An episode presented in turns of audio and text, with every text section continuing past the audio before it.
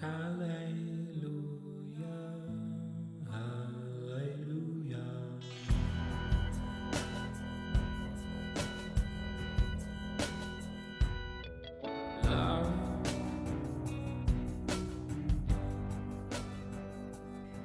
hola, ¿cómo están? Bienvenidos a Polos Abstractos al episodio 55 llamado El Epitafio de David. Esta ocasión estoy un poco ronco y quizá ya lo notaste, pero bueno, creo que no, voy a hablar tanto en este episodio porque también creo que este es cortito y además eh, me gustó mucho por, la esencia que, que tiene el personaje protagonista hoy, que es David.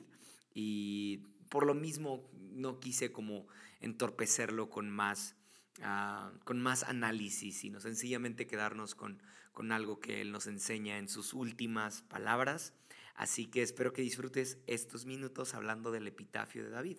Pero antes te recuerdo que en Medium estoy compartiendo algunas notas de los, de, ya sea de los episodios que encuentras aquí o de algunos otros pensamientos que tengo. Entonces, pues sí, ojalá los puedas leer. Es para una comunidad más visual, más, más lectora. Por si a ti no te gusta leer, bueno, no te preocupes.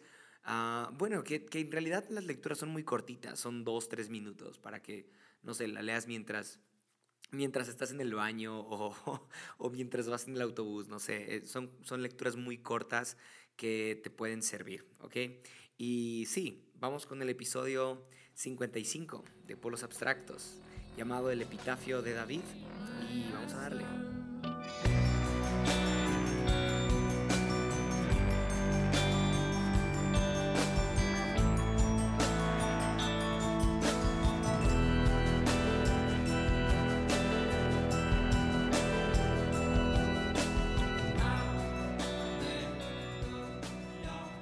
Hablar de David y tratar de resumir su historia en una frase o en un epitafio a simple vista parece complicado.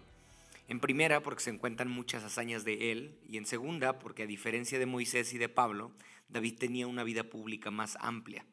Incluso sus oraciones en el templo se escuchaban por todo el pueblo, y eso nos dice algo de su personalidad. David era alguien más extrovertido que Moisés, más seguro de sí mismo, era poeta, era cantante y muy elocuente.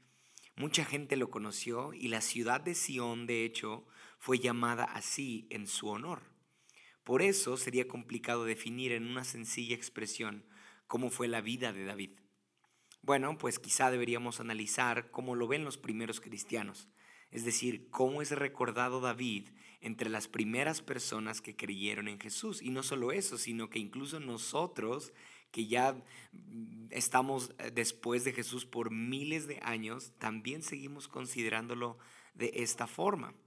Esto lo encontramos en Hechos capítulo 13, versículo 22.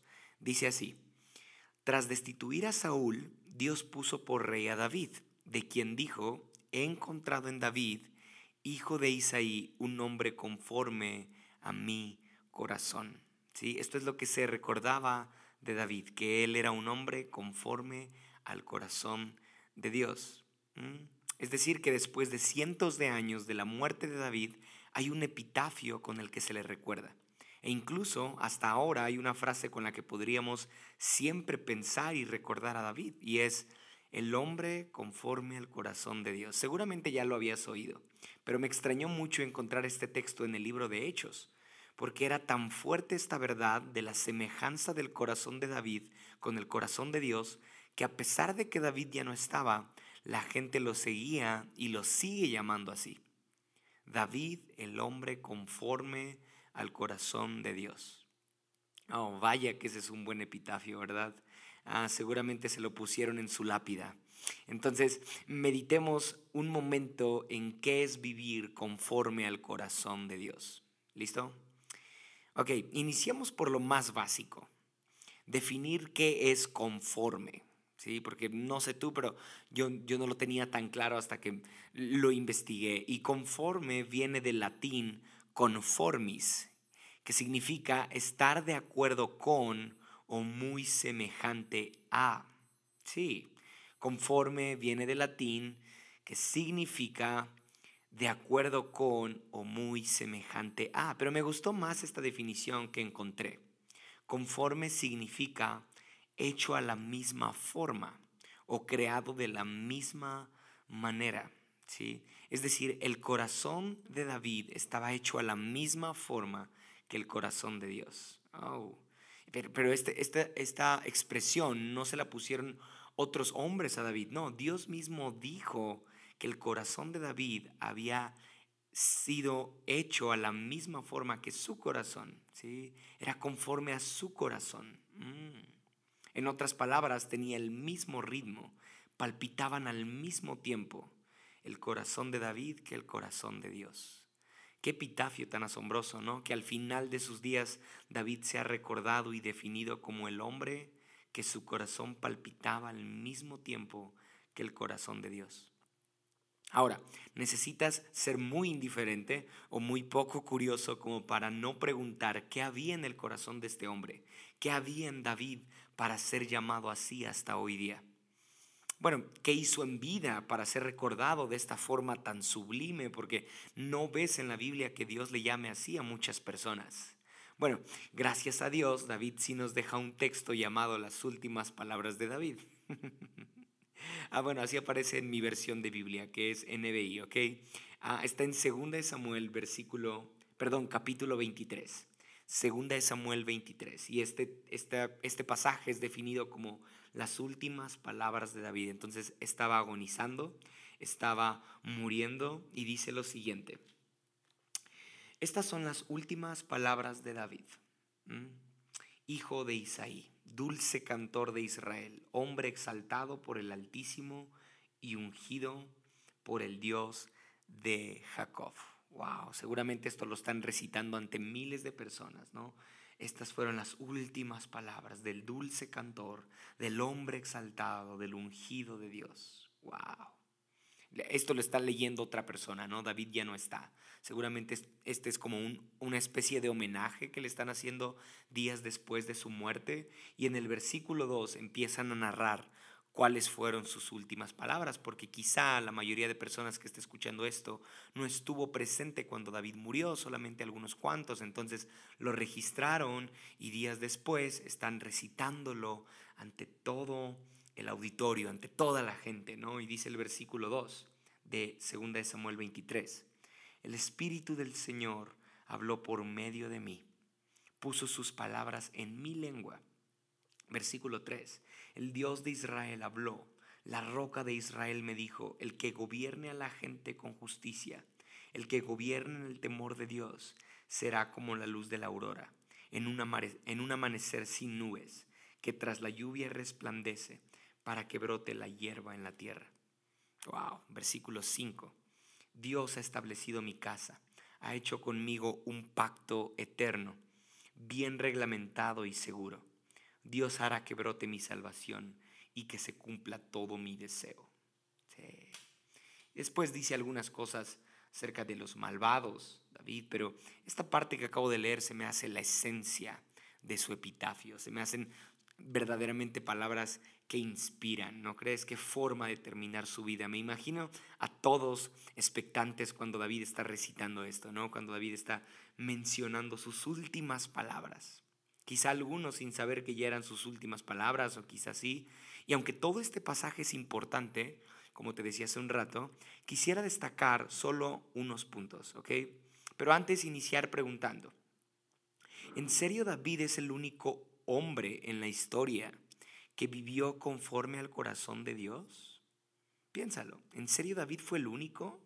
Por supuesto que no. Jesús también lo fue. Jesús fue Dios en la tierra, hablaba como Dios. Perdón, hablaba como Dios habla, ¿sí? Actuaba como Dios actúa. Vivía como Dios vive, ¿sí? amaba como Dios ama. Entonces, ¿por qué David es nombrado así? Como el hombre conforme al corazón de Dios si Jesús también fue un hombre conforme al corazón de Dios? Bueno, porque debemos observar a David, a David, perdón, como una figura mesiánica también. Es decir, debemos observar a David como un prototipo de Mesías, como alguien que anunciaba a alguien mayor. Para entender mejor a Jesús, habrá que estudiar a David entonces. No es que Jesús se parezca a David, más bien David se parece a Jesús, ¿sí? Porque Jesús es eterno, es Dios encarnado, pero está desde antes del tiempo. Y aunque David no conoció a Jesús, Jesús sí conocía a David. Hmm, ya sé, suena raro, pero acompáñame en esta idea y te prometo que vamos a llegar a algo muy interesante. Iniciamos con el capítulo 2 de, perdón, con el versículo 2 de 2 de Samuel 23. ¿sí? Espero que estés ahí, si no, no te preocupes, yo te lo leo. Dice así, el Espíritu del Señor habló por medio de mí, puso sus palabras en mi boca. Wow. El Espíritu del Señor habló sobre, mí. Bueno, en una versión llamada de Message, esta parte aparece como sus palabras han tomado forma en mi lengua. ¿Sí? Así lo describe esta versión.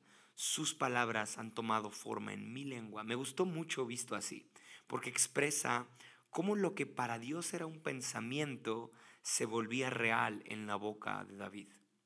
Ya, lo repito, eso es lo que David está diciendo.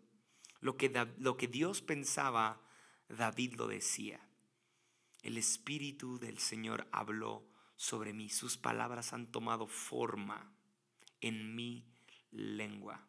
Tú y yo sabemos lo que Dios piensa de nosotros, pero verbalizar esos pensamientos, tenerlos en nuestro diario lenguaje, es todo un reto. Repito, en nuestro diario lenguaje. Podremos ser expertos en la Biblia, podremos ser expertos incluso en la voluntad de Dios, pero tener esa voluntad en nuestro diario lenguaje, en nuestra diaria forma de acercarnos a otras personas, es todo un desafío. Jeremías 29:11 dice, porque yo sé muy bien los planes que tengo para ustedes, afirma el Señor, planes de bienestar y no de calamidad, a fin de darles un futuro y una esperanza. Dios sabe muy bien los planes que tiene para nosotros. Aquí Dios revela sus planes, sus pensamientos. Pero ah, yo tendría que preguntar, ¿qué tanto tienes esta verdad en tus palabras? Aunque Dios tenga planes de bien para ti, ¿qué tanto verbalizas esos planes de Dios para ti en tu día a día? A veces nuestras palabras son más reinvertidas en autocondena, en autosabotaje o en sencillamente mm, palabras pesimistas. Bueno, David nos revela en sus últimas palabras que él siempre habló lo que Dios quiso que hablara. En el episodio pasado, el epitafio de Moisés, hablé acerca de hablar el nombre de Dios constantemente es decir, respirar el mismo aliento que Él respira. Si no oíste ese episodio y no entiendes esa parte, no te preocupes. El caso es que cuando tenemos en nuestros labios y en nuestro lenguaje diario sus palabras, podremos volvernos más como David, más conforme a su corazón. Sí, ahora, déjame decirte esto antes de continuar. La palabra palabra tiene tres connotaciones de acuerdo a su etimología. Sí, no escuchaste mal. La palabra palabra, ¿sí? es decir, entre comillas. Esta este segunda vez que digo palabra, ponlo entre comillas. La palabra palabra tiene tres significados y son los siguientes. Semen, simiente y semilla. Cuando descubrí esto, creo que, creo que me lo contaron, ah, pero después como que lo puse, lo puse en orden con muchas partes de la Biblia y sí, tiene mucho sentido que la palabra palabra signifique semen, simiente y semilla. Es decir, David está diciendo, el Señor, el Espíritu de Dios puso su palabra en mi boca. Sus palabras tomaron forma en mi boca. ¿Sí? Entonces, el semen produce vida. Simiente se refiere al cimiento de un edificio, a la base, al fundamento de una construcción. Y semilla es la causa de un árbol, ¿sí? de un fruto. Qué interesante, ¿no? Que nuestras palabras tengan ese efecto. Es decir, nuestras palabras pueden fecundar algo, como lo hace el semen. Nuestras palabras pueden construir algo, ¿sí? como lo es un cimiento. Y nuestras palabras pueden fructificar algo también, como lo hace una semilla. Hasta aquí, analiza tu vida. ¿Qué están fecundando tus palabras? ¿Qué están construyendo tus palabras? ¿Y en qué están fructificando tus palabras? David tenía claro esto y sus palabras eran las mismas palabras de Dios. Por eso tenía una vida tan fructífera, tan fructífera, perdón, tan abundante y tan bien cimentada. Sí. Igual, si quieres aprender un poco más de esto, escucha el episodio de meditación. Lo subí hace unos meses, creo que es el episodio 50, ¿ok? Pero bueno, dicho eso, solo quiero destacar algo que me pareció aún más interesante y es el encuentro de David con Jesús. Dice el versículo 3, el Dios de Israel habló, la roca de Israel me dijo. Sí, la roca de Israel me dijo. David estaba hablando con Jesús, porque Jesús es la roca de Israel. Primera de Pedro, capítulo 2, versículo 6 dice, miren, pongo en Sión, aquí hago el paréntesis, en Sión, es decir, la ciudad de David. Pedro dice, miren, pongo en Sión una piedra principal, escogida y preciosa, y el que confíe en ella no será jamás derrotado. Wow, y está hablando de David. David fue el primero que puso su confianza en la roca. Eh, que puso su confianza en Jesús. Por eso David dice, la roca de Israel me dijo, tengo confianza con él, hablamos lo mismo, palpitamos al mismo tiempo. Mm. Y ¿a qué quiero llegar con esto? Que si la Biblia se refiere a Jesús como una roca, y David está diciendo en textos anteriores, años antes, que él estaba hablando con una roca, entonces David y Jesús dialogaban. Y no solo eso, sino que la vida de David se sostenía en una roca. Él la llamaba la roca de Israel, pero después de morir, a esa roca se le llamó la roca de Sión, en honor a David. No creo que se refiera a una roca literal, por si eso te estás imaginando, o quizás sí, porque sí existe en Israel un lugar así, pero más que eso, lo que quiere enseñarnos David es la total dependencia y completa confianza que él tenía en Cristo. Sí, así como lo escuchas. Cuando Jesús estuvo en la tierra, le preguntaba a la gente sobre qué estaban construidas o sobre en qué estaban construidas sus casas. ¿Sí? ¿Dónde estaban edificando sus vidas, vaya, en, en, pocas palabras, ¿no? ¿En dónde estaban edificadas sus vidas? Y les decía que los necios edificaban sus casas sobre arena, pero los sabios edificaban sus casas sobre la roca, sobre él mismo. Jesús estaba hablando de él. Jesús estaba diciendo, quien esté viviendo conforme a mis principios, quien esté viviendo conforme a mi corazón, quien me tenga a mí como fundamento, jamás será derrotado. Pero quien edifique su casa, su vida sobre la arena, entonces tendrá una vida movible, frágil, fácil de ser llevada, será débil, ¿sí? Mm, ¿Cuánta falta me hace vivir conforme al corazón de Dios? ¿A ti qué tal? Pregúntate. ¿Cuánta falta te hace edificar tus planes, tus sueños, tus decisiones y tus anhelos sobre la roca, sobre Jesús? Bueno, justo en el verso 5 de 2 Samuel 23, David dice lo siguiente, Dios ha establecido mi casa mm, y ha hecho conmigo un pacto eterno, bien reglamentado y seguro. Sí, mientras David está muriendo y está diciendo esto, mientras está hablando de Jesús mismo, termina por confirmar lo que hace Jesús en una vida que es edificada sobre él. Escucha, el versículo 5. Dios ha hecho un pacto eterno, ¿sí? Dios ha edificado mi casa y por eso tengo un pacto eterno con Él. Es decir, ese pacto que Dios hizo con David es vigente aún hasta ahora.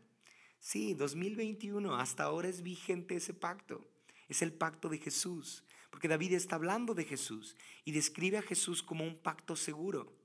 Mm, te pregunto aquí, ¿qué te aqueja hoy? ¿Qué te preocupa? ¿Qué te detiene? Bueno, el pacto que Dios hizo con David por medio de Jesús también lo hizo contigo y conmigo. Y es un pacto seguro. Confiemos en eso entonces. ¿Sí? David termina diciendo, Dios hará que brote mi salvación. Es decir, aún en medio de mi lecho de muerte, aún en medio de este momento en el que estoy agonizando, sé que soy salvo, porque estoy platicando con quien es mi roca. Estoy firme y seguro en Jesús. Quizá muchas veces tú y yo hemos sometido a Dios a nuestras situaciones. Hemos sometido a Dios a nuestras temporadas, a nuestras emociones. Pero si pensamos como David, si vemos esta roca como un pacto eterno que va más allá de cómo nos encontremos anímicamente, entonces podemos proclamar vida y esperanza aún en medio de cualquier circunstancia difícil que estemos viviendo. Así como David, podemos reinvertir nuestras palabras para fecundar y no para infertilizar. ¿Me explico? ¿Mm? Quizá así como David podemos usar nuestras palabras para construir y no para destruir, para fructificar y no para secar. Pregúntate, ¿en qué estás invirtiendo tus palabras hoy? ¿Y en qué estás edificando tu vida? ¿En arena o en la roca? Bueno, en el Salmo 62.2, David dice que Dios es la roca de su salvación, de su esperanza. ¿sí? Bueno, los primeros cristianos, así como vimos en Hechos, decían la roca de Sión, refiriéndose a la roca de David. Bueno, David decía la roca de Israel, pero estaban hablando de lo mismo, hablaban de la misma roca, de Jesús. ¿Sí? Qué lindo sería que también se dijera así de mí y de ti, ¿no crees? Que digan la roca de Abdiel. Mm la roca de José, la roca de Juan. Qué lindo sería que la imagen de Jesús esté tan adherida a mí que cuando se hable de mí, también se hable de Jesús. Qué lindo sería que la imagen de Jesús esté tan aunada a la mía que cuando se hable de mí, se hable de la roca que me sostuvo siempre en mi vida. Qué lindo sería que mi vida esté tan adherida a esa roca que nuestro corazón palpite al mismo ritmo. Mm. Qué, qué, lindo sería que esté tan, tan unido a esa roca, que esté tan unido, tan edificado, tan perfectamente añadido a esa roca, a Jesús, que mi corazón palpite al mismo tiempo que el corazón de Él. Sí, bueno, ese era David, alguien tan adherido a Dios que su corazón palpitaba al mismo ritmo que el corazón de Dios. David, el hombre conforme al corazón de Dios. Sí, bien, pues un episodio corto esta ocasión, pero me gustó mucho platicar acerca del epitafio de David y espero que a ti te haya gustado también escuchar y que lo puedas compartir con otros. Nos vemos la próxima aquí en Polos Abstractos.